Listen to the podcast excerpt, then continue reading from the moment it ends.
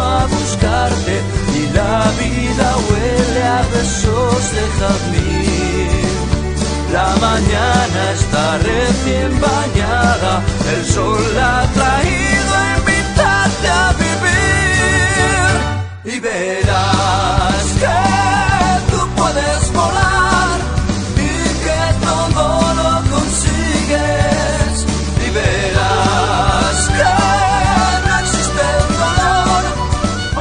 Muy buenos días, les damos eh, la más cordial bienvenida a esta eh, edición del sábado 18 de abril de 2015 a nuestro programa Goya Deportivo.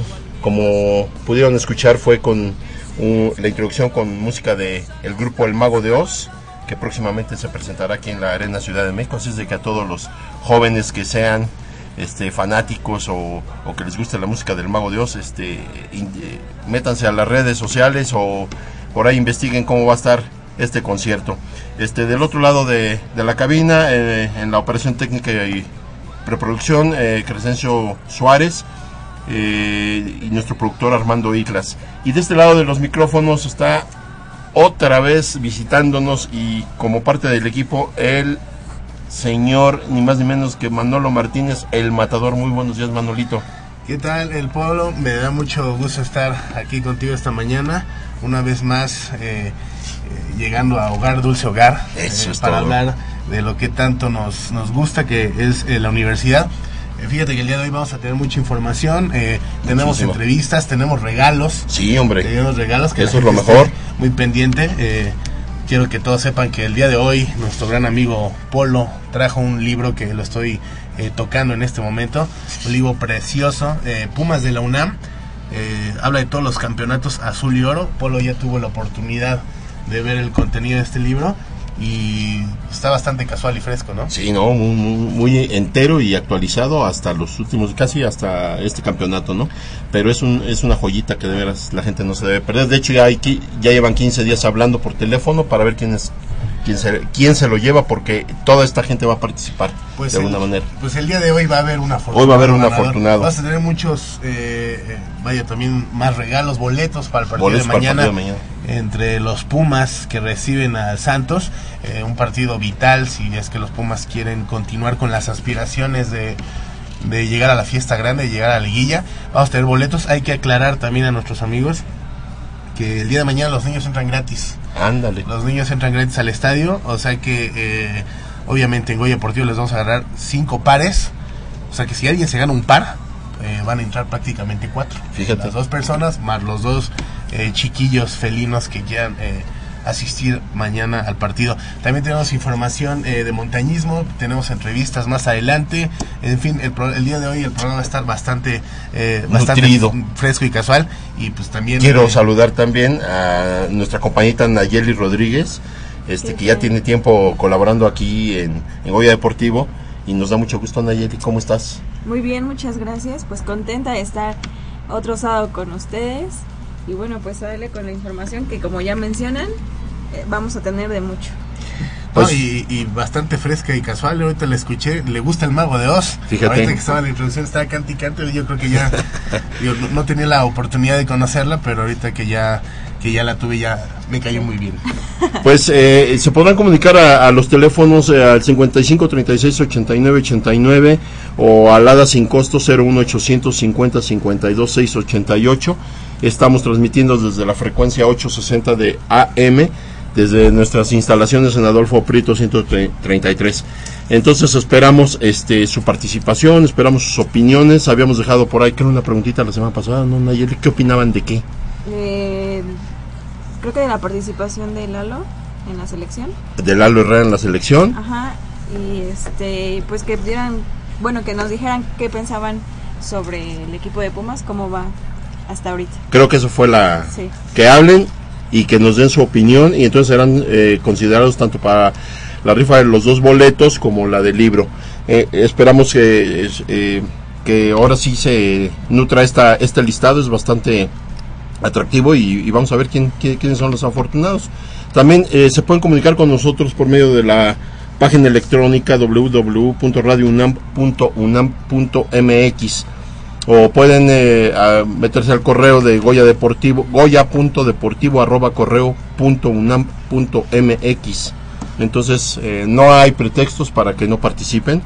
Y bueno, pues vamos a empezar porque hay muchísima información. Y aparte, como les decía Manolo, tenemos una, una entrevista con unos chicos de, de, montañismo. Eh, se van a enterar ustedes, van a ver de lo que son capaces estos jóvenes y de, de lo bonita y, lo aventurada que es esta disciplina. Pero lo, vemos más adelante en la, en la, entrevista. Y se dice que a partir del próximo lunes comienza la Universidad Nacional 2015 en Monterrey. El pasado jueves la delegación de la UNAM fue abanderada por el rector. También tendremos que Pumas Oro jugó ayer ante Potros UAM eh, y Pumas Azul juega hoy ante Frailes del Tepeyac en busca de la clasificación. Recordar que Pumas Azul pues anda medio de capa caída, pero eh, como está en la conferencia 2, eh, creo que ahí andan todos medio niveladones, ¿eh? Sí, de hecho contra el partido de UM, un partido bastante cardíaco. Me... No me digas, sí. ¿estuviste tú ayer, Nayib? Sí, sí, sí, y la verdad es que VM trae todo y sí le dio mucha guerra a Pumas Azul. Ah, qué bien. Sí, sí, sí. Y este, en el soccer, eh, Pumas eh, busca reencontrarse con el triunfo este domingo ante Santos Laguna. Y recordar que Pumas lleva tres partidos al hilo en casa que no ha perdido. Entonces es importante que retomen ese, ese paso si quieren aspirar a meterse entre los ocho de la fiesta grande. Fíjate que en redes sociales muchos criticaron la, la derrota de los Pumas eh, la semana pasada. Yo creo que no están eh, ni cuando perdieron eh, al inicio de la temporada estaban tan mal uh -huh. como cuando ganaron los coros ellos tampoco estaban tan bien. Yo creo que el equipo eh, pues, va embaladito, ojalá y ya, ya regresó la chita ludueña. Uh -huh. Esperemos que el equipo mejore. En Pachuca la verdad fue... Yo creo que el árbitro sí se, se manchó un poquito con, que, con, nosotros, pero el equipo pinta, pinta para entrar. La, es muy afortunadamente el torneo mexicano es, no sé si afortunado o desafortunadamente es muy mediocre y está a 7 puntos, si no me equivoco, del primer lugar. Entonces yo creo que todo se puede definir eh, hasta la última fecha, ¿no? Sí, porque ¿qué, qué calendario nos queda? Nos queda Santos, Santos. mañana. Luego visitamos Veracruz. Veracruz, Cruz Azul. Luego Cruz Azul recibimos y, y cerramos allá en la Sultana. Ajá. Pues es un calendario un poquito dificilón. Pues porque sí. la visita a Veracruz es, es, es difícil por el tema del descenso. Este, la visita de Cruz Azul al Estadio Olímpico Universitario muchas veces les da bien a los chemos y este y Monterrey pues ahorita viene con altibajos pero como que va a la alza el equipo no sí, sí, sí. A final de cuentas digo este vamos a ver eh, Pumas tiene todas las posibilidades depende de ellos al 100% y no no hay pretextos. Entonces pues ojalá ojalá nuestros Pumas alcancen a con lo que traen y levanten un poco más y lleguen a la liguilla embaladitos no y, más y bueno, y como dice Manolo, pues ya regresa Chita y Verón, que pues son eh, jugadores indispensables para el equipo, ¿no? Y que ya ya no van a estar que a quién cubre, qué jugador cubre a Verón y qué jugador cubre a Chita, entonces pues ya el once titular seguramente ya va a estar. Que te voy a decir una cosa, Nayeli, ¿te acuerdas que estuvimos tocando el tema de que mientras jugó Luis Quintana en la defensa central, tanto con Alcoba como con Verón, uh -huh. indistintamente en diferentes partidos, Pumas nada más recibió dos goles y fue cuando Pumas levantó. Y ahora que volvieron a jugar Verón y Alcoba contra Pachuca, nos meten tres. Entonces yo no sé Como si... no se han acoplado todavía. Yo creo que todavía no hay una, un acoplamiento uh -huh. O no sé si sea coincidencia, pero pues vamos a arrancarnos, ¿no? Porque hay mucha mucha información y el tiempo nos, nos apremia. El contingente de 201 Pumas que integran la delegación de Universidad, así como los 453 de Olimpiada, fueron abanderados este jueves por el rector de la UNAM, el doctor José Narro Robles acompañado por Enrique Valp Díaz, secretario de Servicios a la Comunidad, y autoridades de la Dirección General de Actividades Deportivas y Recreativas, así como de directores de diversas escuelas y facultades de la universidad. El rector les deseó lo mejor eh, de las suertes a los deportistas universitarios en ambas justas, al tiempo que los invitó a poner los colores de la institución en lo más alto. Las escoltas representativas de Olimpiada Nacional, abanderada por Mariana Levy de Taekwondo, al igual que la de Universiada por Fiona Irish de gimnasia, les fueron entregados los estandartes con el escudo deportivo y académico de por Luz Delfín, entrenadora de gimnasia, así como Pablo Ortiz, entrenador de remo, para después tomar protesta. A nombre de los deportistas, Cruz Andrea Velasco Barbier, medallista de oro en judo durante la pasada edición de universidad y también presente en el presidium, refrendó el compromiso que se adquiere al representar a la UNAM en estas justas deportivas. Servino Rubio Domínguez, director general de actividades deportivas y recreativas, conminó a ambos contingentes a seguir trabajando para conseguir sus objetivos y las metas que se han trazado. Dentro de la ceremonia de abanderamiento se premió a la Facultad de Ingeniería ganando ganador absoluto de los Juegos Universitarios tras acumular un total de 118 puntos, 64 en deportes individuales y 54 más en conjunto, para superar a la representación de la Facultad de Contaduría y Administración que acumuló 117. Así también el año pasado en la Universidad Nacional, la UNAM cosechó 34 metales, las cuales 11 fueron de oro, 12 de plata por 11 más de bronce, para ubicarse en el exercicio medallero general. La mejor posición de los últimos años, mientras que en Olimpiadas se alcanzaron 70 metales, 10 áureas, 22 argentas y 38 de bronce. Ya lo decíamos la semana pasada, que parece ser que este nuevo contingente, el que participará a partir de este lunes, como que nos vivimos un poquito escépticos o realmente es este es una realidad que estamos un poquito disminuidos ahora con esta delegación porque resulta que algunos cumplieron su elegibilidad, ya no competirán más por la UNAM, entonces parece ser que creemos o, se cree que se conseguirán menos medallas. ¿Ustedes qué, qué opinan al respecto? Pues es eh, difícil, ¿no? Como cada año, cada año estamos eh, escépticos porque quizá no sean eh, la representación en cuanto a cantidad lo que esperábamos, pero 200 son deportistas yo creo que van a, sacar la casta, van al norte, ahí en el norte hay muchas universidades que están eh, bastante fuertes. Pero pues hay que tener eh, fe y confianza en nuestros deportistas. Eh, fíjate, Polito, pasado mañana, pasado mañana es el inicio de actividades allá, allá en Monterrey. pasado mañana inician con básquetbol, el handball, el judo, el levantamiento de pesas, el tenis, el tenis de mesa, tiro con arco y también lo que será la ceremonia de inauguración. Ah, va. Eh, igual, pues fíjate, el tiro con arco estoy viendo que son, inician con unas prácticas luego ya adentrarse a lo que son las competencias, ¿no? Pero de ahí en fuera todos los demás eh, deportes que mencionaste ya entran en, plena competencia. Así el mismo martes. También el martes, el martes aquí déjalo, estoy viendo. Eh, el segundo juego de básquetbol también de handball, eh, judo, levantamiento de pesas, tenis, tenis de mesa, tiro con arco. Todo esto, pues vaya, cuando hay eh, universidades, hay eh, algunas disciplinas que abren antes de la inauguración. Durante todo el evento también, pues vaya, hay unas que entran, otras que salen. Pero yo creo que hay buen, hay buen material universitario para representarnos en la mayoría de las disciplinas de esta universidad. va a haber participación azul y y pues más que nada desearles toda la suerte del mundo para, para que ahora sí para que traigan buenas notas hacia universidad. El miércoles 22 de abril continuamos con el tercer y último juego de la ronda de grupos de básquetbol, tercer y último juego de la ronda de grupos de handball, tenis, último día de tenis de mesa, último día de tiro con arco. El jueves 23 de abril inicia ajedrez, cuartos de final de básquetbol, cuartos de final de handball, inicia gimnasia aeróbica, inicia voleibol de playa y es último día de tenis. Bueno, y el viernes eh, va a haber ajedrez, inicia el atletismo, inicia béisbol, último día de gimnasia aeróbica, semifinal de básquetbol, semifinal de handball, voleibol, de playa. Y va, bueno, va a ser las salidas parciales y los cuartos de final. ¿Ese mismo día de voleibol de playa? Así es. Entonces, este, estamos hablando de que el viernes 24 de abril, prácticamente, más bien, ya se ya, ya se este, cubrieron prácticamente todos los deportes, ¿verdad? Sí.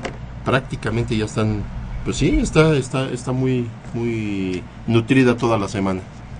¿Qué te parece, Polito, si nos vamos a un corte? Regresamos eh, en unos instantes. Recordar a la gente que nos puede marcar 55 36 89 89. tenemos mucho, mucho más aquí en Goya Deportivo. Tenemos boletos para el partido en el que mañana eh, Pumas le va a meter 5 pepinos al Santos.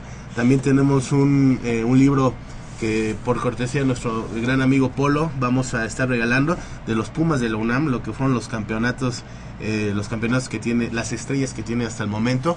En fin, mucho, pero mucho más. Así que estén muy pendientes porque en unos instantes más los vamos a regalar. Así es. un corte.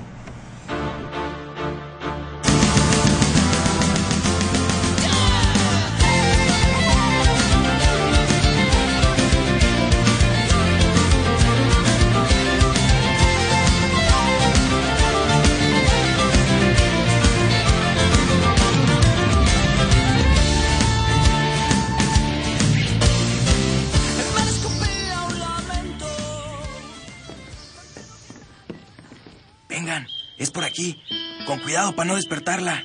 Pero si ya son las ocho. Shh. A las tres arrancan, muchachos. Rífate, Pedrito. Con esta tiene que caer. Despierta, dulce amor de mi vida. Chale. ¿Pero por qué nos moja? ¿A qué mujer no le gusta que le lleven gallo? Pues a todas, pero no cuando escuchan Goya Deportivo. Los sábados en la mañana tienes una cita y no querrás que nadie te moleste. El cuadrante ensordece con el rugido del felino.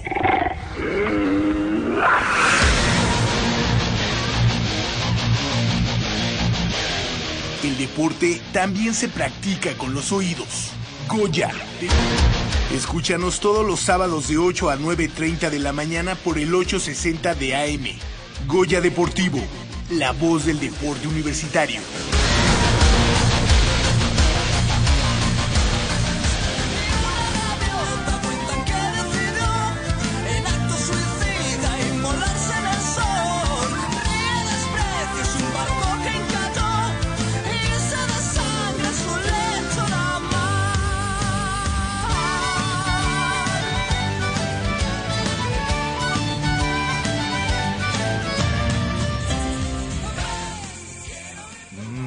Está buenísima.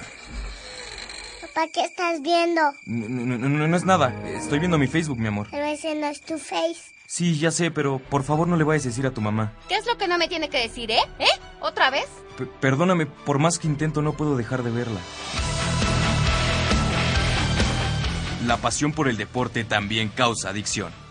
www.deportes.unam.mx Noticias, videos, convocatorias, medicina del deporte y mucho más. www.deportes.unam.mx El deporte de la UNAM también está en la web. Goya Deportivo, la voz del deporte universitario.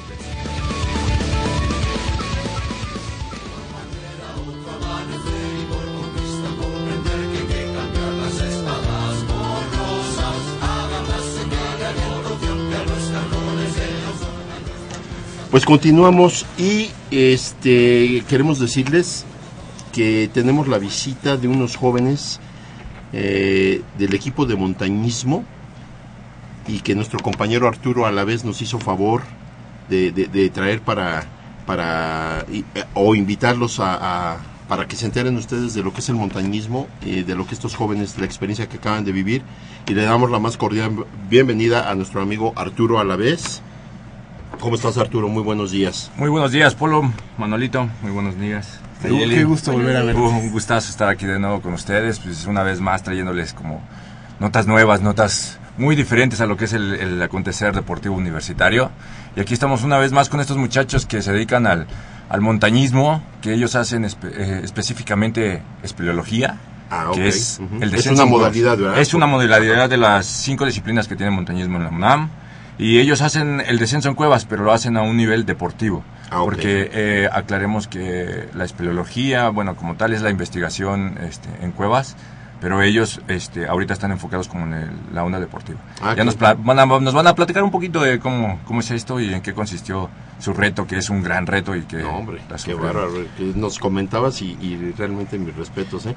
Y tenemos este aquí en la mesa a nuestros invitados, eh, eh, a las eh, señoritas Ángeles Verde. Muy buenos días, Ángeles. Buenos días. A Cabrera. Hola, buenos días. Muy buen día, Bitza. Ramsés Miranda. Hola, buenos días. Y a Jonathan Martínez. hola, buenos días. Y a ver, platíquenos, muchachos, cómo y cuándo fue esta aventura, a dónde fueron, qué fue lo que sucedió, cómo, cómo la pasaron y a final de cuentas, empápenos de, de- de este deporte tan, a mí en lo personal se me hace, aparte de muy bello, este, pero bien emocionante y de alto riesgo, ¿no? Porque a final de cuentas es, es, es algo muy desconocido para todos nosotros. No es como agarrar una pelota y salir a echar cascarita, ¿no? Ustedes ya, ya requieren de muchas cosas especiales y de, de un temperamento muy muy particular. A ver, platíquenos, ¿quién gusta este? Bueno, ah, venga Ramsés, Eh, dinos. bueno, la espeleología, como comentaba Arturo, es el descenso de cuevas. A ese nivel es deportivo. Eh, México, poco de contexto, tiene muchas cuevas. Es un país que este, pues es muy rico en ese ambiente. Inclusive vienen muchos espeleólogos extranjeros a hacer este, descenso en cuevas. Bueno, nuestro reto fue descender una cueva que tiene mil metros de profundidad y como tal pues es un reto bastante grande. Eh, México, como te comento, tiene cuevas horizontales, cuevas verticales, de muchas profundidades, de muchas características. Esta en particular eh, se llama Linita, es parte del sistema Huautla, que el sistema Huautla actualmente es el sistema de cuevas más importante de América. Tiene 1500 metros de profundidad, un poco más de 1500 metros de profundidad, y está siendo explorado por extranjeros. Bueno, esta cueva está en Oaxaca y nuestro objetivo fue, como te comento, es un sistema, quiere decir que tiene muchas entradas. Tiene 17 entradas. Entonces, algunas de ellas tienen 1000 metros y pues desde la entrada hasta lo más abajo podemos decir que tiene 1500 metros de, de, de, profundidad en total. Entonces, nuestro reto fue descender una de esas entradas y llegar a los 1000 metros. Esta experiencia la realizamos del 26 de marzo al, al 9 de abril de este año. 26 de marzo al 9 de abril. Oye, y platícame algo. Entre más bajan, obviamente la temperatura cambia. Pues fíjate, aquí con las cuevas eh, podremos decir que la temperatura es más o menos la misma en toda la cueva. Ah, okay. Aquí las condiciones yo creo que las más duras son la humedad. O sea, Oh. las cuevas eh, se forman por el agua como tal y pues desde que te metes te empiezas a mojar con un poco de humedad. Hay cuevas que tienen mucha agua, decimos que son activas y esta en particular tenía mucha agua, es muy activa. Entonces del inicio te mojas y pues imagina estar ahí una jornada de 12 horas mojado, entonces sí puede ser bastante desgastante. Ahora tienes también eh, que cargar tu mochila con llena de equipo, que son cuerdas, este... ¿De cuántos kilos estamos hablando más o menos? No sé, mochilas aproximadamente de 10, 15 kilogramos cada quien. ¿no? Y llevan, eh, obviamente, aparte de los implementos que usan, llevan este alimentos. Claro, sí, lo más importante es estar, estar en unas condiciones para poder resistir esas jornadas tan largas uh -huh. y agotadoras. ¿De cuánto se supone que iba a ser este, este descenso? O sea, eh, ¿cuánto tiempo calculaban eh, que iban a tardar tanto en descender como en ascender? Ah, eh, si nos quieres decir, Ángeles, ¿cómo estaba mm. contemplado esto? ¿Llevan algún tipo de programa, algún ritmo, algún por fases? Digo, no sé, no conocemos de... Bueno, un proyecto de este tipo eh, requiere de mucha logística, ¿no? requiere de que consideres eh, muchas cosas, ¿no? o sea, los materiales que vas a ocupar dentro de la cueva, la alimentación de la gente, que sea adecuada, que lleves un equipo de personas pues, que, que pueda realizar esto. Y bueno, efectivamente se hace un, un estimado, ¿no? un, itinerario estimado de, de, cómo va a ser el descenso. Más o menos estableces un, una fecha. Claro, siempre tienes considerado que puede moverse un poco, ¿no? Un, un día o dos. Puede haber algún... este Para la investigación, Polito, es, la gente que investiga en cuevas se avienta meses ahí abajo, entrando y saliendo, o sea, es, es durísimo el trabajo, pero un reto deportivo como el que ellos hicieron, digo, tenían que entrar rapidísimo y salir rapidísimo, y creo lo lograron en 12 días, que es, es sumamente rápido ¿eh? esto. ¿Cuáles son los principales problemas a los que se enfrentan cuando hacen esto? Mm, bueno, la espeleo, eh, como decías, es un deporte de, de alto riesgo. Eh, te enfrentas a un riesgo de hipotermia, eh, a un, digamos, accidente eh, que no, bueno, porque no hayas programado algo de la, de la logística, ¿no? Por ejemplo, que te quedes sin baterías, ¿no? La luz es imprescindible allá adentro, claro. no hay entrada de luz, entonces requieres de tener suficientes baterías. Eh, te enfrentas también, pues, a, a crecidas, ¿no? Que es cuando un caudal de agua entra a la cueva, porque finalmente las cuevas son, pues, como las tuberías naturales de la claro. tierra, ¿no? Entonces, uh -huh. siempre existe como el riesgo, ¿no? De, de que haya una crecida efectivamente pasó eso también. No me digas. Ahorita que les contamos un poco de, de esta situación. Eh, pero finalmente el, la logística que, que, haces en torno a este tipo de proyectos, pues tratas de prever ¿no? la mayor cantidad de, de situaciones y, y, bueno, afortunadamente pues, pues no tuvimos ningún problema grave. Oye, Bitsa, y este, ¿cada uno de ustedes lleva alguna tarea en especial o todo es un todo se arma en conjunto, todos van, digamos, este, siguiendo a un líder, en este caso alguien que les dé no órdenes, sino que vaya organizando todo eso, o cada quien ya lleva una, una tarea específica, aparte de lo, de lo que ustedes hacen, ¿no? Este, Independientemente. Pues los, nos organizamos, les decimos como cordadas, que son grupos de dos o tres personas y son las que vamos a ir entrando como sistemáticamente a la cueva para poder ir progresando en ella.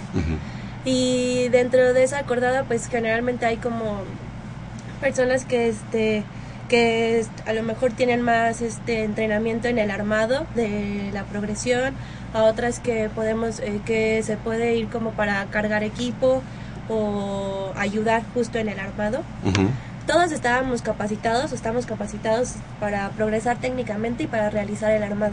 Entonces más era como irnos dividiendo el trabajo entre nosotros para poder descansar, poder seguir y este en las jornadas y poder así ir progresando. Y generalmente en cada acordada y este pues todos armábamos este, en las progresiones, tomábamos las decisiones de dónde colocar las cuerdas, que fuera lo más seguro, este, lo más cómodo para progresar. Ah, qué bien. Vaya, entonces eh, se puede decir que hay varias personas que se tienen que coordinar con un grupo y, y trabajar al mismo tiempo, pero no quiere decir que haya una sola persona que es la que comanda todo, ¿verdad? No, exacto, no. Eh, has- eh, bueno, acabas de mencionar que se les dan como un tipo de capacitación. Eh, ¿Es como teoría o qué, qué tipo de capacitación se les da? Este, pues la, capacita- la capacitación, la capacitación que llevamos, este, son diferentes cursos que podemos, que bueno, la mayoría de nosotros los hemos tomado en la Asociación de Montañismo de la UNAM y empieza desde un curso básico donde te enseñan como orientación, este, cómo moverte en los diferentes, este, mm, no sé, lugares y luego empiezas como con cosas más técnicas, que aprendas a progresar en las cuevas y a moverte en la cueva en sí. Y luego posteriormente empezamos con cursos de armado, que aprendas a instalar tus cabeceras, cómo, cuáles son las mejores formas para instalar una cuerda, donde, cómo es- tienes que aprender cómo oír la, la, roca para saber si está bien que puedes poner ahí un, un, este, un, un o lo que usamos para poder descender. Y, y ya posteriormente seguimos con diferentes cursos ya más específicos. Claro. Oye, este, Jonathan, eh, yo te pregunto, ¿hubo algún, eh, durante su descenso y le- su estadía, ¿hubo algún percance? ¿Hubo algo eh, que se les haya presentado eh, inesperadamente? Eh, sí, es lo que comentaba Angie hace ratito, que hubo una crecida. Eh, durante la expedición estuvimos muy al tanto del clima y bueno, estábamos constantemente yendo a, a un pueblo para estar en internet viendo cómo, cómo estaba el clima, pero se comportaba diferente a lo que decían. No sé, por ejemplo, un día decía lluvia y estaba súper El sol, ¿no? Ajá. Entonces, bueno, estuvimos muy atentos a eso. Sin embargo, el sábado eh, 4, sábado 4 de abril hubo una crecida. Ese día llovió muchísimo, era sábado de gloria. Y, Fue por eso creo que no lo habían tomado en consideración, ¿eh? Y bueno, nos cuentan, eh, porque yo estaba adentro, yo no lo vi, pero que llovió todo el día y toda la noche. Entonces, a mí me tocó esa crecida a 950 metros de profundidad. Eh, de hecho, yo, yo iba con Hugo Salgado, estábamos armando estábamos llegando a la parte más profunda que, que íbamos a llegar nosotros, que era mil metros de profundidad. Y bueno, ya platicando y, y haciendo cuentas, nosotros seguíamos armando y la crecida ya estaba, pero no nos habíamos dado cuenta. Entonces llegamos a la parte más, más profunda. eh, de hecho, el último tiro que tenemos que bajar decidimos no bajarlo porque vimos demasiada agua. Era un tiro en donde te asomabas hacia abajo y veías eh, como dos ríos conectarse. Bueno, donde estábamos había un río y más abajo llegaba otro. Entonces ahí se juntaban y había demasiada agua. Entonces yo sí tenía ganas de bajar. eh, Hugo me, fue el que me convenció de no bajar porque había como mucha corriente. Y entonces pues nos regresamos. Eh, empezamos a regresar, habíamos eh, ya acordado que íbamos a dejar las cuerdas puestas para que otras personas bajaran y ya empezaran a desarmar. Eh, bueno, íbamos subiendo y en el camino eh, hay una parte donde pasas al ladito de una cascada. Ujú. Entonces hay demasiada agua y viento. Y cuando íbamos pasando por ahí, Hugo me dijo, oye, ¿no crees que hay demasiada, hay más agua que cuando llegamos? Y yo le dije, no, no, está igual. Y entonces ya seguimos subiendo y yo llegué primero a ver la crecida. Como que habíamos instalado las cuerdas por una parte donde no caía agua, entonces íbamos subiendo por ahí y cuando llegamos a la parte donde estaba el río, eh, yo me acuerdo que lo vi y, y estaba impresionante. me senté y esperé a que llegara Hugo. Y cuando llegó, como que llegó viendo hacia otro lado, no había volteado hacia allá. Te digo que era mucho ruido ¿eh? Ujú, ujú. Eh, por el agua. Y le dije, mira, siéntate, voltea para allá. Y entonces volteamos y estaba así, sí, impresionante. Salía agua por todos lados, el río crecido. ajá. Oye, si se inunda la cueva y ya no tiene para escapar, o sea, me gustaría saber eh, qué pasó por, pues, por su cabeza, ¿no? En algún momento dijeron, no sé, ya me chupó la bruja, algo así. Porque, digo, independientemente de la capacitación que puedan tener todos ustedes, con la naturaleza Los uno no sabe, imponderables. O sea, en algún momento eh, sí, ahora sí que dio frío o no. En ese momento que ustedes estaban observando fue cuando vino el percance. ¿Hubo algún No, percance? eh, había empezado desde las 7 de la noche más o menos. Ah, Cuando nosotros estábamos ahí eran las 3 de la mañana. Qué bárbaro. Ah. Ajá. ¿Qué hacen Entonces, esas horas?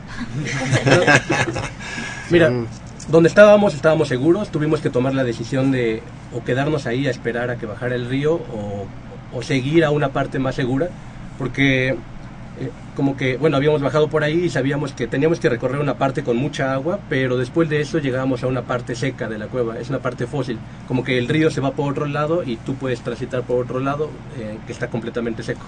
Entonces nosotros sabíamos que si librábamos una parte con agua, llegábamos a la parte seca y ahí ya estábamos seguros, completamente seguros. Bitsa también estaba, me parece que estabas debajo en la cueva. Este, ¿Tú cómo viste esta situación de la crecida? ¿No? ¿Cómo, Ah, ¿Cómo yo en ese eso? momento estaba con David tirado, estábamos en el vivac. Pero en diferente lugar en que Jonathan. Yo estaba como a menos 600. Y justo estábamos ahí porque habíamos trabajado, habíamos estado armando y habíamos re- regresado a descansar. Y pues para esa hora estábamos durmiendo, sí nos despertó como un cambio en el sonido del agua. El vivac estaba como en una zona alta, el río, el río pasaba como Por abajo. abajo. Ujú. Y, pero de todas maneras como que el cambio en el sonido del agua nos despertó y empezamos como a, a- eh, al principio el vivac como que no había viento y en ese momento se empezaron a sentir como corrientes distintas y en un principio la verdad yo como que mi primer pensamiento fue como no, no está pasando esto y ahorita van a bajar los de arriba y van a decir ah sí todo bien pero como que pasó el tiempo ya este nosotros este dijimos bueno vamos a esperar no está pasando nada y este como a las ya en la mañana estábamos esperando a que la cordada de desarmado bajara y creo que cuando vi que no llegaban fue cuando para mí fue como de creo que sí algo está pasando y algo más serio. Se sentía todavía muchísimo viento. Y creo que yo estaba como tranquila, no me sentí como en ningún momento en peligro porque como te digo el vivac estaba como en una zona alta, pero más bien fue como el empezar a preocuparme por justo los que estaban más abajo. Había cuatro personas que estaban más abajo y pues sí fue como esa preocupación de que no sabíamos nada, ¿no? Y podríamos, pues puedes imaginar lo peor o puedes imaginar que seguramente llegaron a una parte donde estaban como tranquilos y solo podían tener como hambre y frío. Y eso es como lo que yo intenté imaginar y con eso intentaba como tranquilizarme. Oigan, pues este, independientemente de, de- de este, de esta disciplina que es tan interesante, eh, que es de, de- de alto riesgo, yo me imagino o quiero suponer que dentro del equipo de ustedes eh, predominan los hombres. Ah, eh, díganme si estoy en un error. ¿Hay pocas mujeres practicando este deporte? ¿Y ustedes son de las afortunadas?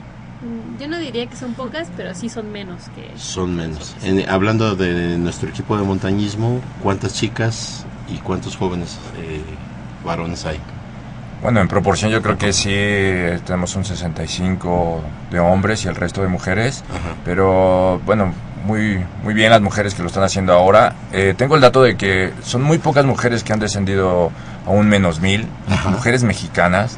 Al parecer creo que nada más habían tres, ¿no, Angie? Y, y con esta expedición, bueno, pues es, es gratificante saber que dos mujeres más de, de la Asociación de Montañismo llegaron a, a esta profundidad, que es un trabajo en equipo, como ellos lo dijeron, pero es pues, bastante, bastante padre No, saber es- que es estas niñas admirarse, están ¿eh?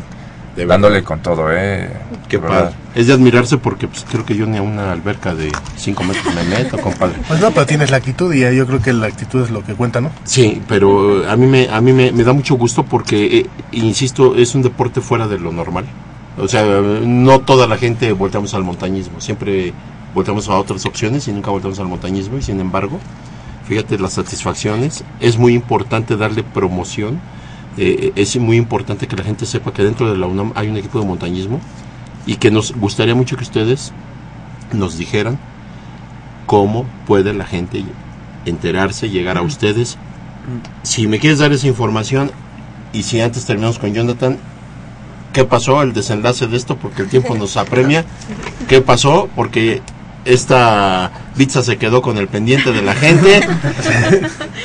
y nosotros estamos con qué pasó con Jonathan y, y Pues, el otro chico. Eh, lo que primero que habíamos pensado era esperar, pero luego pensamos que podía ponerse peor, como que podía eh, crecer más el río. Entonces, pues nos decidimos aventar y arriesgarnos a llegar a la parte fósil. Estuvo difícil, sí. Ah, Cuando, cuando salimos de esto, Hugo me preguntó, ¿yo tuviste miedo? Y le dije, no, no, pero... No, y No, pero sí. Pero sí pensé que, que podíamos haber muerto. casa. Queda entre nosotros. No, sí, sí estuvo muy difícil. Eh, como que requirió toda nuestra concentración Claro. para poder Ahí salir te de diste cuenta de la preparación que lleva. Pero ahorita lo que dice Polo es verdad, o sea, vaya, lo- los terrestres, pues platicamos, no, pues yo fallé un tiro frente al gol, ¿no? Y ustedes sí cuentan cosas más, Sí, no, más no, no. emocionantes. No, aparte, bueno, eh, ah, tiene- ustedes tienen una compensación, ustedes ven cosas que nosotros nunca vamos a ver. Cosas hermosas. No, la verdad, ¿no? Eh, eh, Es impresionante. Yo, poquitas fotos que en algún momento en las redes sociales he visto de gente que de repente sale alguna noticia que fulano, que sultán, y ves, eh, de hecho, en esta semana, por aquí tengo unas fotos que guardé, de unas, de unas cuevas, no sé si son en Vietnam. Ah, sí, sí. Qué barbaridad, ¿no? De veras te quedas Sí, pasmado, dices, el paraíso existe, ¿eh? El paraíso existe. Entonces yo creo que esa, esa, e- esa experiencia que les cuesta a ustedes tanto preparación, mentalidad como aparte diversión, es cosa que nosotros nunca vamos a vivir. Y de verdad, créanme que es, es un orgullo saber que hay gente que, que lo logra. Y, y, por cierto, tomaron fotos, ¿dónde se pueden tomar fotos? Sí. Y de las- no, pues sí, no, para que luego nos presuman, porque No, soy ya. en foto. Y dice sí dijo, sí, no, no pueden tomar. y afortunadamente salió todo bien, Jonathan. Sí, la, la otra cosa complicada después de salir de esa parte fue la espera, porque llegamos a una parte fósil, seguimos avanzando, pero donde empezaba el río otra vez, eh, no se podía continuar, estaba demasiado, demasiada agua y eh, ahí nos encontramos a otros compañeros, a otros dos, a Víctor Bravo y a Edgar Prado. Edgar Prado, y eh, tuvimos que esperar los cuatro, eh, juntos en un bivac improvisado, eh, esperamos 30 horas. Qué bárbaros. Entonces, eh, estábamos completa- completamente mojados, eh, no llevábamos pues nada, Nada. bueno, llevábamos nuestras mantas térmicas, el bivac de emergencia y esto, pero bueno, no, no era una situación confortable y tenem- teníamos poca comida. Eh, la verdad es que no previmos que, pues, que pasara esto y llevábamos poca comida. En el bivac, en donde estaba Pizza, había ahí mucha comida, era un lugar ahí pensado para acá esperar. estaban en manteles largos Sí. y ustedes pensando en los tacos al pastor. No Sí, puede pero ser. nos Tuvimos que desayunar siete cacahuetes japoneses. No me digas. Oye, pero están buenos, ¿no? Están enchilados. ¿o no? y todavía guardado para el rato. Claramente, No, pues créeme que, qué bárbaro. Sí, pero eh, bueno, también no sabíamos cuánto tiempo íbamos a esperar Claro. y por eso racionamos mucho la comida que teníamos, que no, bueno, cinco barras y así muy, muy poca. Pero después ah, estábamos monitoreando, o sea, como que cada tres horas íbamos y veíamos la cascada ¿Cómo estaba y la cómo cosa? estaba. Y entonces vimos que ya empezaba a bajar y el lunes a las 7 de la mañana eh, vimos que ya más o menos se podía, ya no, eh, guardamos todo y empezamos a subir. Íbamos subiendo y más o menos íbamos a la mitad cuando nos encontramos a Bitza y a otro compañero, a David Tirado, que ya venían eh, hacia Bailando, abajo. ahí No, con la no, comida. deja esto. Si no, ya sin comida. Ah, ya ya, sin ya no había comida. comida. Sí, ellos ya habían dejado el vivac, eh, eh, bueno, el vivac establecido y e iban hacia abajo a buscarnos. Entonces estuvo bien padre porque, bueno, fue muy emotivo cuando los vimos y, y bueno, cuando ellos supieron de nosotros y nosotros vimos de ellos porque estábamos totalmente incomunicados. Qué bueno. Ajá. Qué bueno, eso fue lo mejor. Y ahora sí, este, te molestamos, Ramsés. Dinos dónde y cómo pueden hacer los compañeros, los jóvenes, para ingresar al equipo de montañismo y en dónde los pueden localizar o en qué teléfono, si nos quieres dar información. Claro. Bueno, todos nosotros somos parte de la Asociación de Montañismo de la UNAM y eh, esta asociación está ubicada junto a la alberca olímpica dentro de CEU. Eh, en esta asociación eh, primero te imparten el curso básico. Este curso es una introducción a todas las áreas de montañismo. Eh, tienes espeleología, alta montaña, escalada en roca, cañonismo y Exploración. y exploración. Son las cinco áreas que están ahí. El teléfono de la asociación es 5622-0605. También está la página de Facebook, que es Asociación de Montañismo UNAM, donde también pueden ver todos los cursos que se están por impartir. Y bueno, tú ahí cuando llegas empiezas con el curso básico. Perfecto. Y posteriormente empiezas a tomar los cursos un poco más técnicos, como comentó Bitsa, y eh, particularmente el de espeleología, por ejemplo. Ah, muy ¿Y para las edades? Ah. ¿De qué edad? qué edad?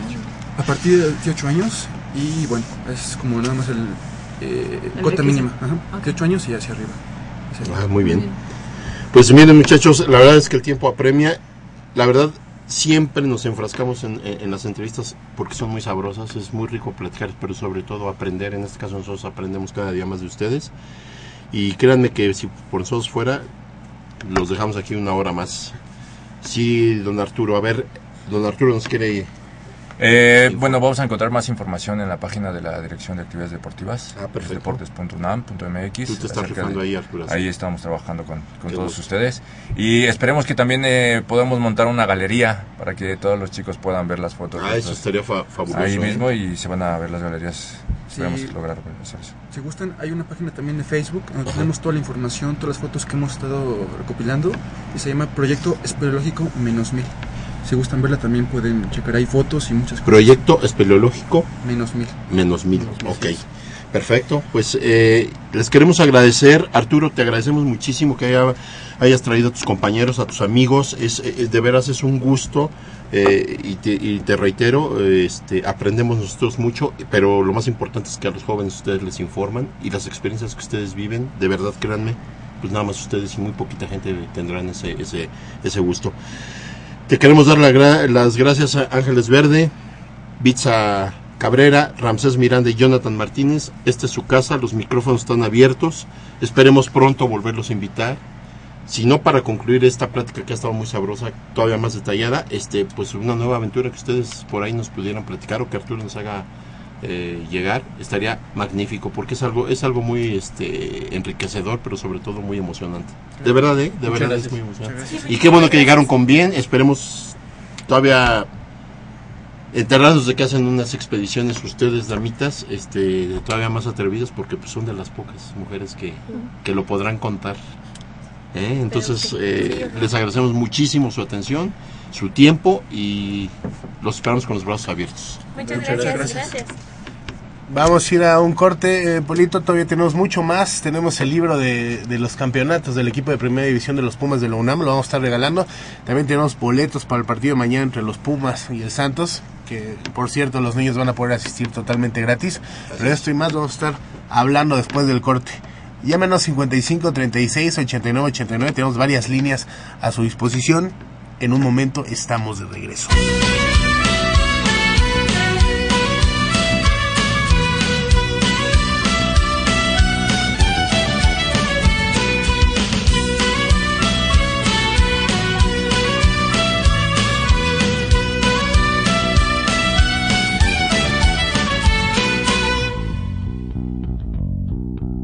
Puedes arrancarme el corazón del pecho y convertir en murmullo tenue mi voz, reducir toda una vida solo a un renglón. Puedes sobre mí dar opinión sesgada, criticar mi oficio que no es por venir. ¿Y el alcohol te divierte?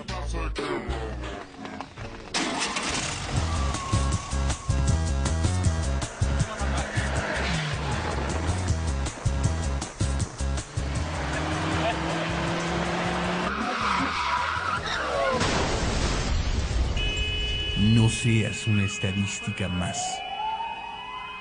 La vida embotellada no es retornable. Sus besos y su voz en mi corazón. Busco en el camino todas las respuestas y me he dado cuenta que están en mí. Comunicador de sueños quiero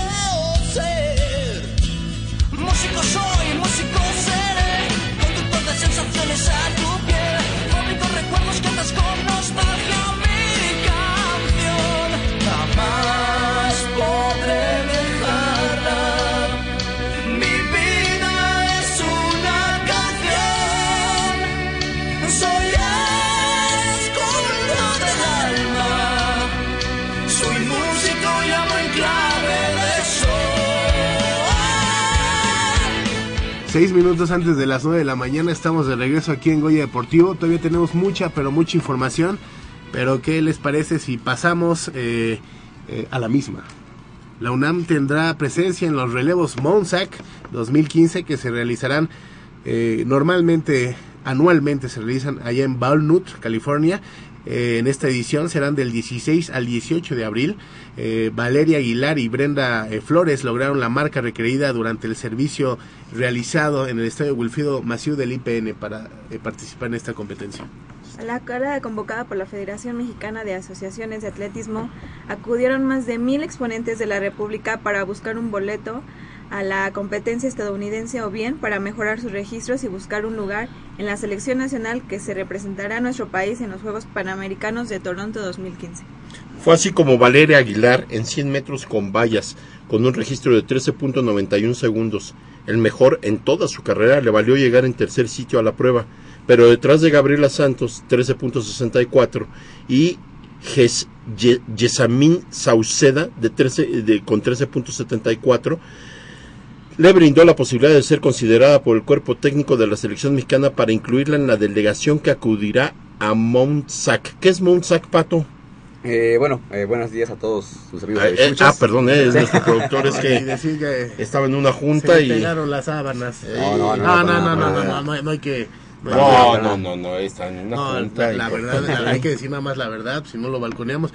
Tiene problemas estomacales y todo el tiempo estuvo allá fuera en el baño, pero ya, ya estamos. No, estamos aquí con el gusto de siempre, ¿verdad? No, los relevos Monsac son eh, unos eh, competencias de atletismo que se hacen anualmente cada eh, por, por- normalmente Es cada año, ¿no? sí, en estas fechas.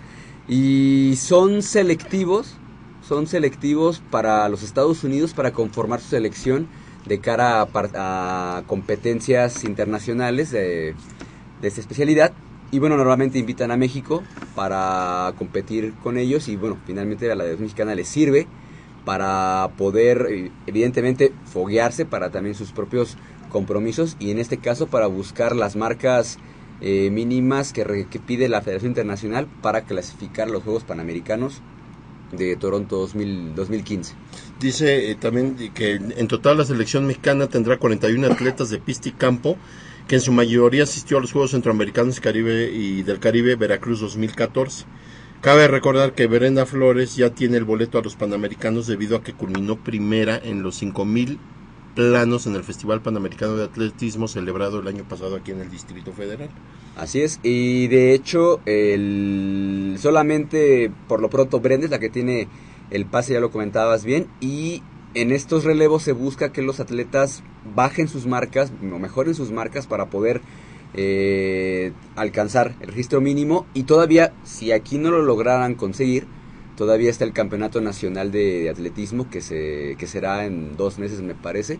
¿En dónde? en Aguascalientes. En Aguascalientes. Para lograr la, la- la clasificación y bueno, poder ahí tener, pues, bueno, incrementar la representación mexicana en los Juegos Panamericanos y bueno, por ojalá para efectos de la UNAM, pues Valeria Aguilar, que también anda por ahí muy cerca de dar la, la marca mínima, pues puede estar ahí presente. Y también Rafael, aunque él no fue a estos Monza, pues va, cada vez va mejorando su, su, Tiempos. su tiempo. En 10.000. Exactamente. Y bueno, también eh, Rafael Bañales, que bueno, ya estará compitiendo en este fin de semana allá en, en California, tiene que regresar, bueno, pre- precisamente a Monterrey para competir Aclaremos en que la este- Universidad Nacional. Aclaremos que este atleta es de la FES Cuau- eh, Cuautitlán. Cuautitlán. Así es. Ah, qué bueno, qué bueno, nos da gusto. Eh, entonces, tenemos que estos competidores ya tienen el boleto. Eh, digamos que clasificaron a, estos relevos. Ajá. Eh, bueno, obviamente en el selectivo que se hizo en el Politécnico lograron la clasificación y en estos eh, relevos van a buscar dar la marca mínima para poder ingresar, bueno, para, para, para poder clasificarse a los Juegos Panamericanos. Ok. Oye, pues muy bien. Lo sé. Oye, también eh, tenemos eh, más Pues- información para todos los, amanti- los amantes del, del running, porque eh, fue todo un éxito, ¿no? La carrera que, que hubo, la carrera nocturna, que fue en conmemoración a qué? Así es, eh, bueno, esa carrera eh, se dio por los 55 años de la licenciatura en psicología.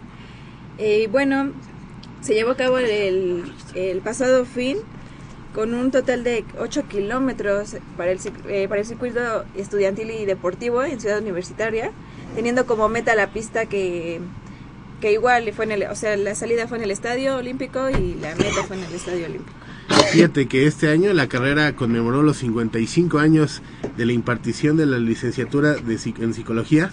En punto a las 20 horas se dio el disparo de salida en el cual eh, pues casi 5.000 corredores entre estudiantes, académicos, trabajadores, exalumnos y personal de escuelas incorporadas a la UNAM tomaron camino desde el interior del estadio para contemplar la ruta trazada y regresar al inmueble deportivo. Fíjate que este de, alguna manera esta esta conmemoración eh, estuvo muy concurrida, eh, fueron mm, varias de las autoridades tanto de Degadir como de la Facultad de Psicología y yo lo único lo único lo único eh, mira salir del estadio y llegar al estadio es algo que muy poca gente se puede dar ese lujo, es un placer, es, es, es lo más hermoso que, que- que uno puede experimentar, eso es definitivo.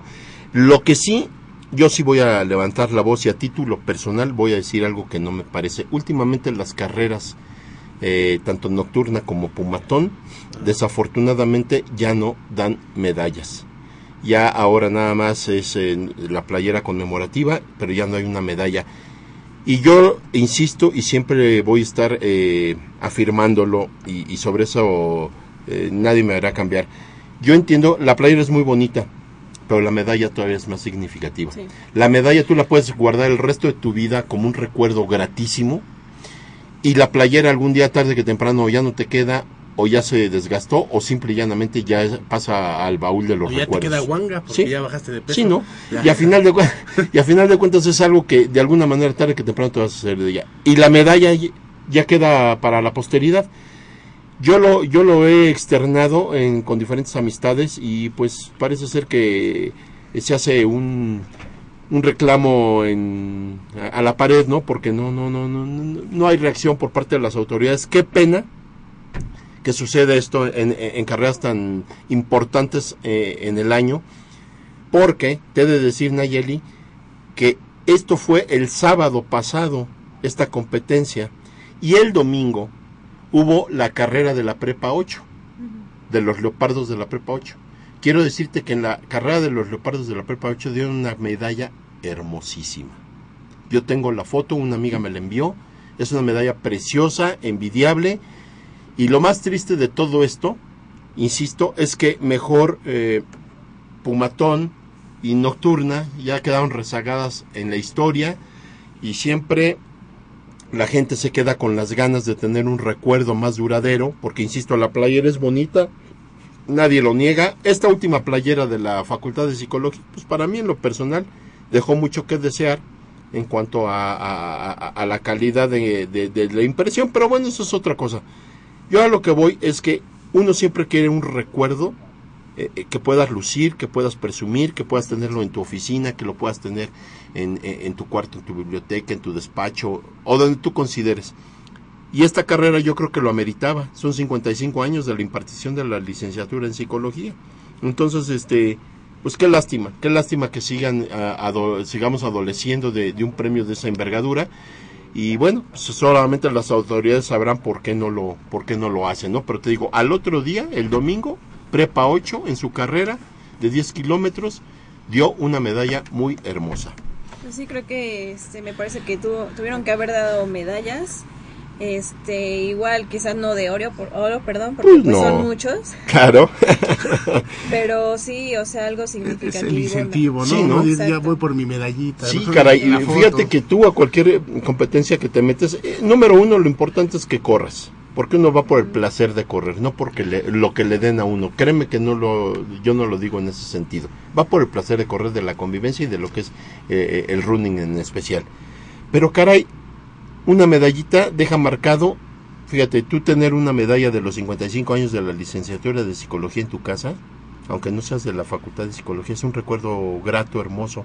Porque si la facultad con el paso de los años ya no vuelve a hacer ningún tipo de este evento, ningún evento más bien de este tipo, Va a ser muy, iba a ser muy valiosa. va a ser muy valiosa esa medalla, ¿no? Entonces, qué lástima que de- la de Gadir nos castigue, porque yo lo veo así, o no sé por qué, qué argumentos puedan tener para no darnos una medalla. Yo preferiría que me dieran una medalla a que me dieran una playera, Sí, claro. definitivamente, pero bueno.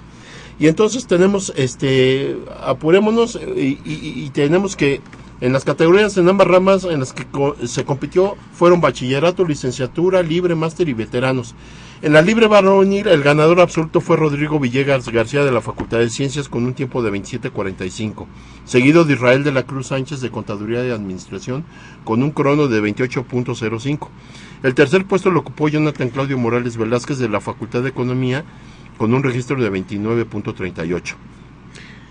En libre femenil, la ganadora fue Alexis Mariana Hernández Covarrubias con un tiempo de 34 minutos de la Facultad de Ingeniería.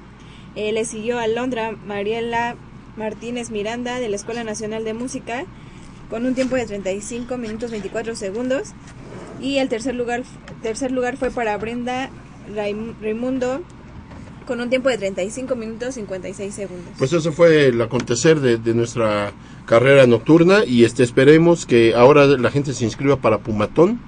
Eh, recordar que viene por ahí de noviembre. Eh, estén al pendiente de las fechas porque luego los registros se acaban y se acaban rapidísimo. Entonces invitamos a todos los jóvenes y a todas las jóvenes de nuestra alma mater a que estén pendientes sobre eh, las inscripciones próximamente para, para carreras nocturnas hasta noviembre. Pero bueno, y como siempre, nuestro productor, que es un ferviente seguidor, yo también, pero eh, nuestro productor es, es este el encargado casi casi de cepa del fútbol americano. Como el junto Toño con- de Valdés de Ándale, como nuestro entrañable amigo este Javier Pero- Chávez, que eh, si nos está escuchando le mandamos un fuerte abrazo, pero un fuerte abrazo y este y que siga descansando porque se, se lo merece y aunque descansa casi todo el año, ¿no? descansa, descansa muy seguido, pero Muy se lo merece. Sí, ¿no? O sea, Se si lo merece. ¿Cuál, cuál es el problema, no? Entonces vamos a la información de fútbol americano, mi querido productor, porque usted es el que manda y tiene mucha información al respecto. Así es, bueno, los Pumas Oro ayer viajaron a la capital del Estado de México para jugar contra los Potros de la UAM en busca de la clasificación y precisamente con un marcador de 28 puntos a 26 se llevaron el triunfo ante los Uf. Potros y están en semifinales por octavo año consecutivo eh, que están ya eh, el equipo que ahora dirige Javier García en las semifinales y va a enfrentar a los auténticos Tigres Ájale. de la Autónoma de Nuevo León Ah. el próximo viernes allá en el ¿Nuevo León? en Nuevo León no es en el Gaspar Más es un- en el estadio eh, Texas Stadium no Bueno, no, no recuerdo el nombre del estadio zona, ¿no? pero bueno estará enfrentándose a, la- a los auténticos Tigres que eh, a su vez le ganaron a las Águilas Blancas Hubo un momento en el cual eh, los Pumas estaban fuera porque realmente el partido estuvo bastante cerrado contra los Potros y lo único que necesitaba era ganar, pero eh, que las Águilas Blancas también, evidentemente, que no ganaran. Y bueno, finalmente se dio esta clasificación para los Pum- para Pumas Oro y bueno, ya estará pues se cumplió el primer objetivo que era clasificarse a los playoffs, algo que hay que decirlo, desde el inicio de la temporada se pensaba que sería algo sencillo. Queda con marca de 3-3 y es precisamente por los por el partido entre sí, entre Potros y Pumas, que la diferencia es lo que hace que eh, el equipo de la, de la Universidad Nacional esté ya en playoffs. Y bueno, una semana para preparar el partido contra los auténticos Tigres, que en temporada regular estuvieron a punto de ganar allá también en, en Monterrey. Ojalá para el equipo, eh, el equipo Auriazul, pues se logre lo- dar la campanada. Ya lo ha hecho en categoría mayor. En intermedia le ha costado trabajo, eh, incluso eh, pues el trámite de los partidos y, y se pensó que en la temporada regular eh, hace alguno hace algunas semanas se pudo haber traído un resultado que hubiera sido histórico para la categoría. Lamentablemente pues no no fue así. No y fue bueno, así. ya ya estaremos platicando de cómo le fue a Pumas Oro en el, en el próximo sábado. y bueno pues ojalá ojalá haya mucha suerte para el equipo de de la universidad y el otro equipo de, de la UNAM, Pumas Azul, hoy precisamente Que es en conferencia 2. Exactamente. Para que la gente sepa. Hoy ante la ante los frailes de la Universidad del Tepeyac también busca la clasificación, aunque lo tiene más complicado porque necesita una combinación de resultados para que pueda pueda acceder a, a la postemporada. Entonces eh, habrá habrá que estar muy al pendiente de otros partidos. Lo que necesita básicamente Pumas Azul es que los halcones de la Veracruzana pierdan, no ganen, no ganen. contra los Lobos. Así es, que también Que andan... Halcones pierda, que Pumas Azul gane y entonces Pumas pasaría a la siguiente ronda. E incluso podría ser primer lugar de- del grupo si por ahí en- se da una, un resultado de esos escandalosos contra la contra de que, que los lobos derroten por un marcador escandaloso a los halcones. ¿Qué es escandaloso? ¿A partir de Eh, a partir que sean de unos 30-0 para arriba. Sí, 30 puntos para arriba. Suena complicado, Suena complicado. pero bueno, en el fútbol americano no hay imposibles. y Entonces, Halcones viene bien, bueno, tiene Sí. un muy buen equipo. Y de hecho, bueno, fue fue de los equipos que derrotó al, a Pumas Azul en la, en la temporada. Y también, eh, bueno, están también los Centinelas, que precisamente esa victoria que de Pumas Azul a los Centinelas en casa es lo que lo mantiene con esperanzas todavía en esta, ya en la última tem- semana de la temporada regular, de alcanzar la, la postemporada. Muy bien. Entonces, si Centinelas y Halcones pierden, Pumas Azul ganando tendría el primer lugar del grupo B. Más claro, ni el agua. Entonces, ¿posibilidades de que pierda Halcones con Lobos, Pato? Eh, pocas, pocas, pocas, la verdad. ¿Y que Centinelas pierda su encuentro? Em, No tanto como pocas.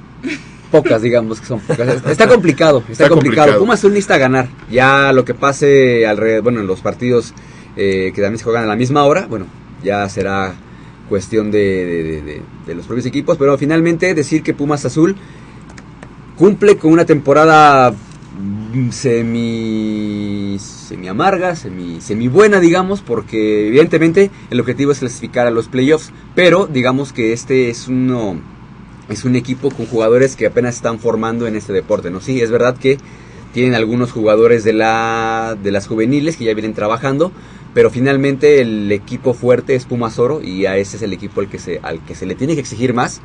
Y en este caso los jugadores de Pumas Azul son también evidentemente son de juveniles y también de los equipos de las de los interfacultades, o sea, realmente es una selección digamos de estudiantes propiamente de la de facultades, de jugadores que están en su último año de prepa y que finalmente pues bueno van En un proceso. en un proceso, ¿no? y finalmente no, no se les puede exigir tanto como a lo mejor sí se le puede exigir al equipo de Pumas Oro que bueno ya cumplió con el compromiso de acceder a los playoffs ahora habrá que ver cómo le va ya en esta en esta postemporada que es ya lo sabemos un torneo nuevo Perfecto. Perfecto, pues esperemos que, que se den estos resultados y que haya la posibilidad de que Pumas Azul, independientemente de, de lo que esté esperando, hagan un buen partido. Independientemente, vuelvo a decir, si Pumas gana y no se da la, la- la combinación de los demás partidos, bueno, pues que tengan un cierre decoroso. Siempre ganar será importante. Y aunque es un, equipo Nobel, digamos, este, de alguna manera es el inicio de un proyecto que ojalá dure, perdure y sobre todo crezca junto con Pumas Oro para que sean nuestras representaciones todavía más fuertes y sean el semillero esperado por eh, los equipos de Liga Mayor. ¿no? A final de cuentas lo que lo, lo que importa es que Pumas Azul gane. Como se ven los otros resultados, pues ya es cuestión eh, aparte, pero siempre ganar será importante y si así cierran la campaña, qué mejor, ¿no? Siempre será este lo que deseamos, definitivamente. vamos a hacer una Vamos a hacer una pequeña pausa y regresamos con ustedes. Por favor, llámenos para el, eh, nos pueden llamar por el 55 36 89 89 y Lada sin costo 01 850 52 688. Recuerden, viene eh, ahorita eh, se van a regalar boletos para el juego de Pumas Santos y hoy es el último día que también pueden participar para ver quién se lleva el libro de los Pumas de la UNAM, Campeonatos en Azul y Oro. Es una nueva edición que acaba de sacar Grupo Milenio. Es un libro histórico, un libro de colección, una cosa hermosa de, de- de libro y lo estamos regalando para que el día de mañana eh, nos hagan favor de entregárselos, pero sobre todo que tengan esta joya junto con sus dos boletos, o sea que el ganador se va a llevar un combo impresionante. Un combo mortal. Entonces, volvemos en un momento. Así es.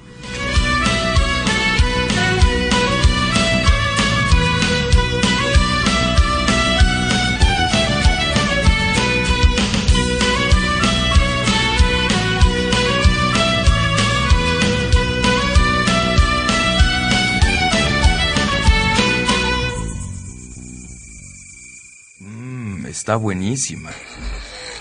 Papá, ¿qué estás viendo? No, no, no, no es nada. Estoy viendo mi Facebook, mi amor. Pero ese no es tu face. Sí, ya sé, pero por favor no le vayas a decir a tu mamá. ¿Qué es lo que no me tiene que decir, eh? ¿Eh? ¿Otra vez? P- perdóname, por más que intento no puedo dejar de verla. La pasión por el deporte también causa adicción.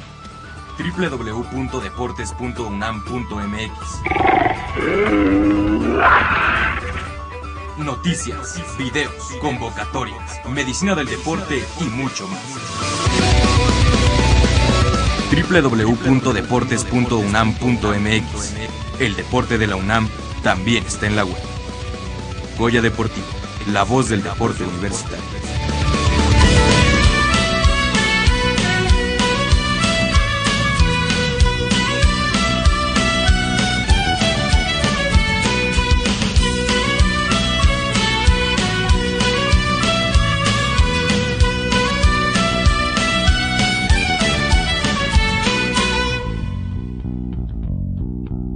Arrancarme el corazón del pecho y convertir en murmullo tenue mi voz, reducir toda una vida solo a un rey. Estamos de regreso aquí en Goya Deportivo. Faltan 15 minutos para las 9 y media, hora en que terminará, pero en estos 15 minutos van a estar bastante, bastante casuales ya que tenemos boletos.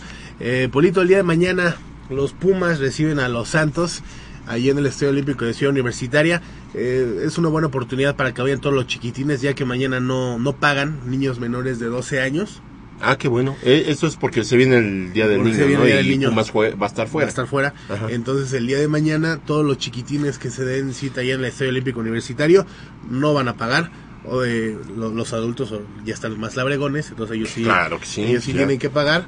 Niños menores de 12 años, todos los que asistan al Estadio Olímpico van a entrar gratis. Para, para los que están grandes, eh, tenemos boletos. ¿Y cómo se los van a ganar? Pues mira, este Nayeli nos va a decir que, que- que ella es la, la que manda aquí, entonces pues va a decir ella. Este, bueno, la dinámica es que nos hablen y nos digan qué piensan sobre la convocatoria de Lalo Herrera a la selección, cómo ven el trabajo que realizó en estos dos partidos que hizo. Bueno, en realidad fueron tres, pero na- en el primero no estuvo 10 segundos. Eh, cómo vieron su participación y bueno, con eso tendrían eh, sus pases dobles. Fíjate, eh, tocas un tema bien importante.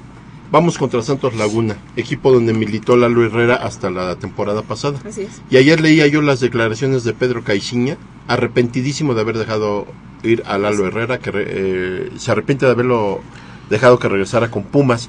Ahora mañana se enfrenta con su ex equipo, bueno, su, ahora sí que su ex equipo, digamos entre comillas, porque este Lalo Herrera es canterano, y resulta que mañana juega contra su ex entrenador, con muy buenas expectativas para Pumas. De, de lo que estás comentando ahorita, ahorita que iniciamos, que preguntabas cómo veían a Lalo Herrera con, eh, con la selección, yo creo que le pasa un poco lo mismo que en ocasiones le ha pasado con Pumas. O sea, cuando estaba en Santos había un equipo que jugaba ofensivo, y entonces él tenía, eh, por obvias razones, tenía más oportunidades de meter goles, ¿no? En Pumas muchas veces lo dejan solo, eh, y pues por eso no, vaya, no brilla tanto. Para los jugadores que tuvieron la oportunidad de jugar frente a Estados Unidos, yo creo que si Lalo Herrera hubiera jugado con el, con el equipo titular, otro gallo cantaría. Claro. Entonces, Claro. si, si lo ponen a jugar con gente que, igual como él, porque hay que reconocerlo, no está muy acostumbrada a jugar en la selección, pues es, es difícil que brille. Yo creo que Lalo Herrera cada vez está mejor. Eh, prueba de ello son las palabras de, de Caichiña. ¿no? Pero, pues, qué mejor que sacarse, eh, pues, llegar embaladito. Yo estoy casi seguro que Lalo Herrera va a estar entre en una de las dos elecciones que en este verano van a, a conformar Miguel Aguilera. Pues ojalá, porque mira, Lalo Herrera tiene estatura, tiene corpulencia, tiene... Fíjate, no es muy veloz, pero sabe botarse, sabe recibir balón, sabe este jugar de poste, pero a la vez es Ajá. oportuno dentro del área. Sí, eh, el, el- el- ahora sí que el delantero se nutre de, de pases o de gente que les dé Centros. balones en el área, ¿no? Porque si lo haces botarse fuera del área, pues muchas veces este, se pierde eh, la oportunidad de gol. ¿Por qué? Porque deja un, un- un lugar vacío que es en el donde debe estar el en punta, ¿no?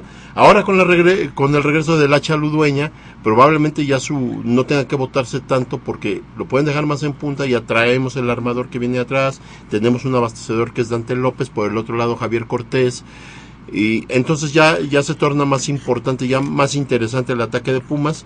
Últimamente han venido de menos a más algunos jugadores sin, sin llegar a lo que nosotros quisiéramos verles. Pero de alguna forma Pumas ya está tomando, ya su fisonomía está más definida y entonces, aunque aparentemente todavía hay algunas limitantes, tenemos por ejemplo que un Silvio Torales que no, que creo va a estar expulsado, Se ha expulsado y no va a jugar. y no va a jugar, estaba viniendo de menos a más, no lo estaba haciendo tan mal, ya estaba empezando a, a- a agarrar esa media de contención muy, muy, muy sólido y pues ahora no lo perdemos.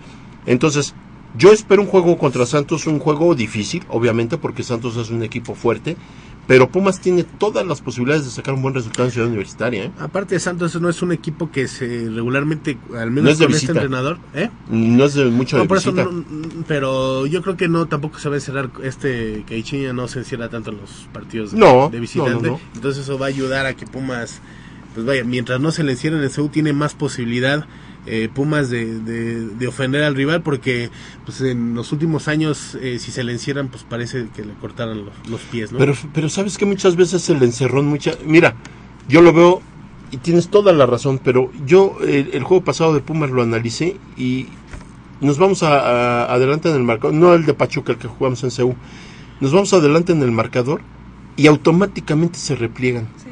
Yo no sé si ya es una cosa inconsciente. juega para defender su gol. Así es. Y, y- y se echan para atrás. Cuando el otro equipo todavía no se recupera del gol, pues hay que aprovechar, hay que insistir, Matar. hay que machacar, matar. Este, mira, yo ayer estaba viendo el juego de Guadalajara contra Cholos. Todo el partido, Guadalajara presionó a Cholos desde su salida. Y Cholos en los 15, 20 minutos que van a Chivas. Pero a partir de esos 20 minutos, en los que ya iba arriba Cholos, los, el- el- los otros 70, Chivas estuvo encima de ellos de una forma alarmante. ¿Por qué los equipos se tiran para atrás cuando tienen un gol enfrente? Yo no sé qué tienen en la cabeza, tanto entrenadores como jugadores. Chambistas, mediocridad y se acerca la liguilla, ¿no? Sí, ¿no?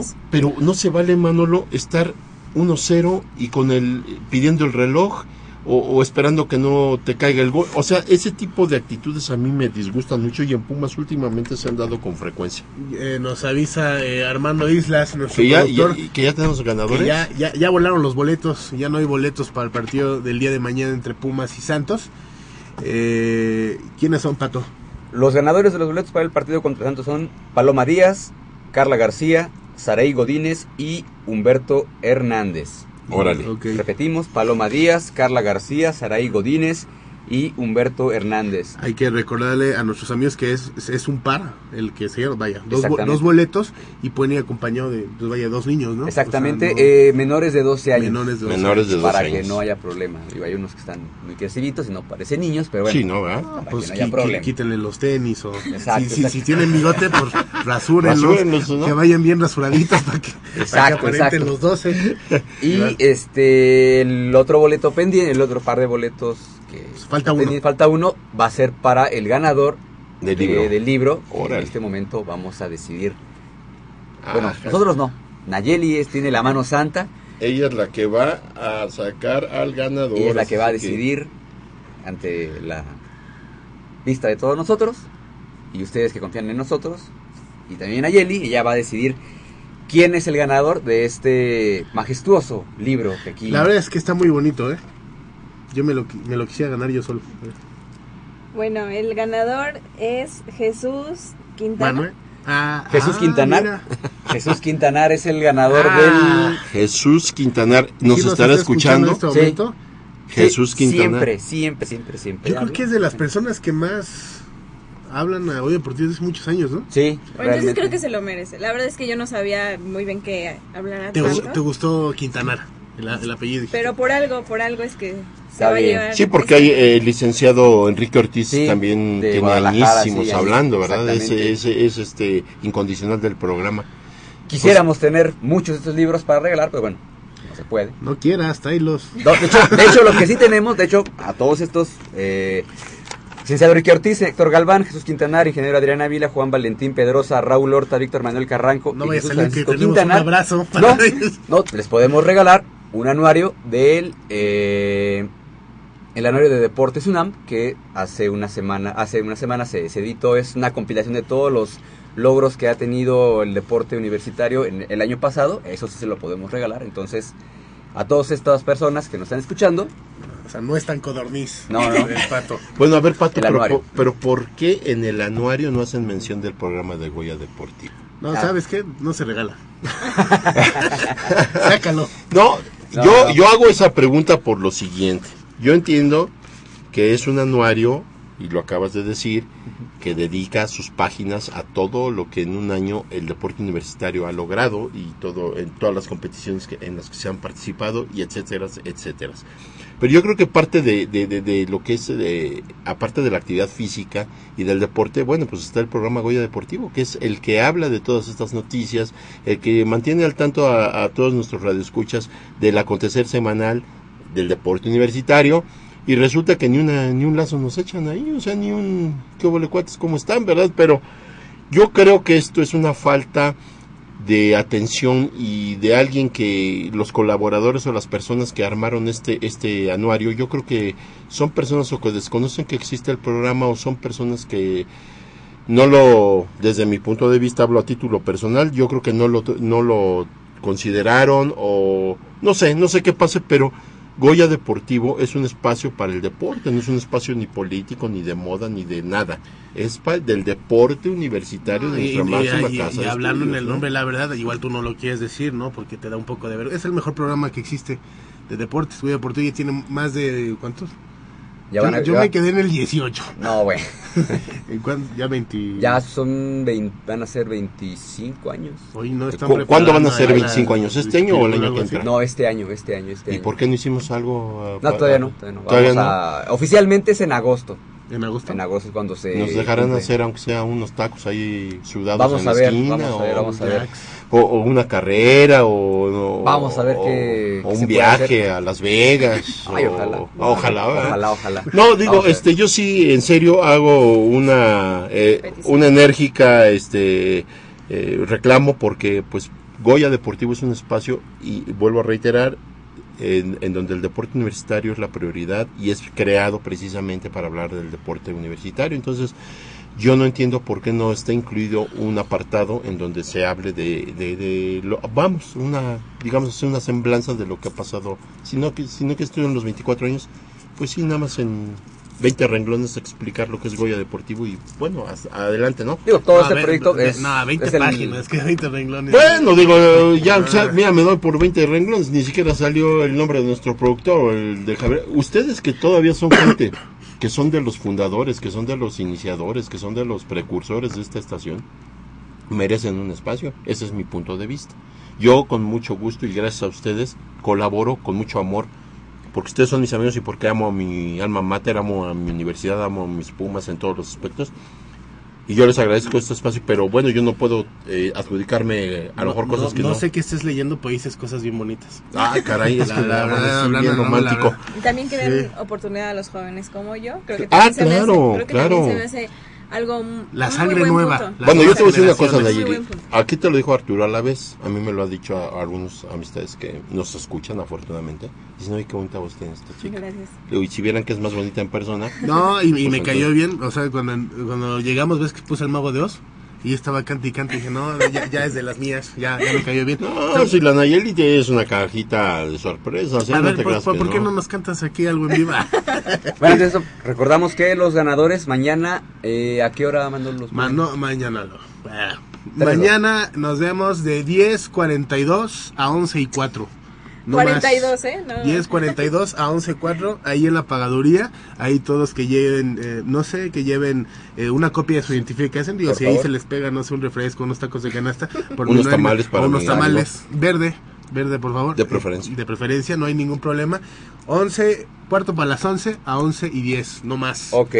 Y Paloma Díaz, Carla García, Saray Godínez, Humberto Hernández y Jesús Quintanar. Sí, Que se lleve eh, el libro. eh, Jesús Quintana, que haya muchos, muchos años escuchando Goya Deportivo. Se lo llevamos, se lo llevamos mañana el libro. eh, que venga igual de Pispireto que siempre que nos pongamos a platicar. Espero que nos cuente eh, nuevas historias porque siempre nos ponemos a platicar con el señor. Y eh, pues como siempre, un placer estar aquí en, en nuestro hogar. Oye, Manolo, mándale un saludo a Javier, a Javier Chávez Ah, Posada. Javier Chávez, espero que esté donde esté. Yo supongo que está de holgazán. Eh, ah, ¿no? Sí, Ah. sí, debes. ¿Tú crees que no? Si no Ah, y si no, que, la panza. Le Entonces- mandamos un gran abrazo al licenciado Chávez, que es también un todo No, no, negra no, de los deportes. es un tipazo, Es como el señor Miyagi de los deportes. Así es, es, es el sensei. Es el Eh, sensei, el es- sensei. es rifado. eh, Sí, y sí, le sí. mandamos un, Un abrazote, un beso Javier, también, muchas ¿por qué gracias. No, Pato, mándale un beso. Yo le mando Pato, varios dale, abrazos. bueno, ¿se lo vas o se lo vas a dar ahora que regreses? No, dice Pato Vámonos que ya, porque ya nos Quisiera vamos. también mandar un saludo a, a Lucerito que nos está escuchando en este momento. Le mando un, un beso y un abrazo. Ok, Ah, amigos, eh, nos estamos viendo el próximo fin de semana. Este, no, no, no dejen de, de escucharnos. Eh, Nayeli, muy buenos días. Manolo, buenos días. Productor Pato, Mañana, buenos días. 5-0. ¿Cuánto gana Pumas mañana? Mañana 5-0. No, no, no, no, comprométete. Ganamos. Que tengan muy buenos días y nos vemos la próxima emisión de Goya Deportivo.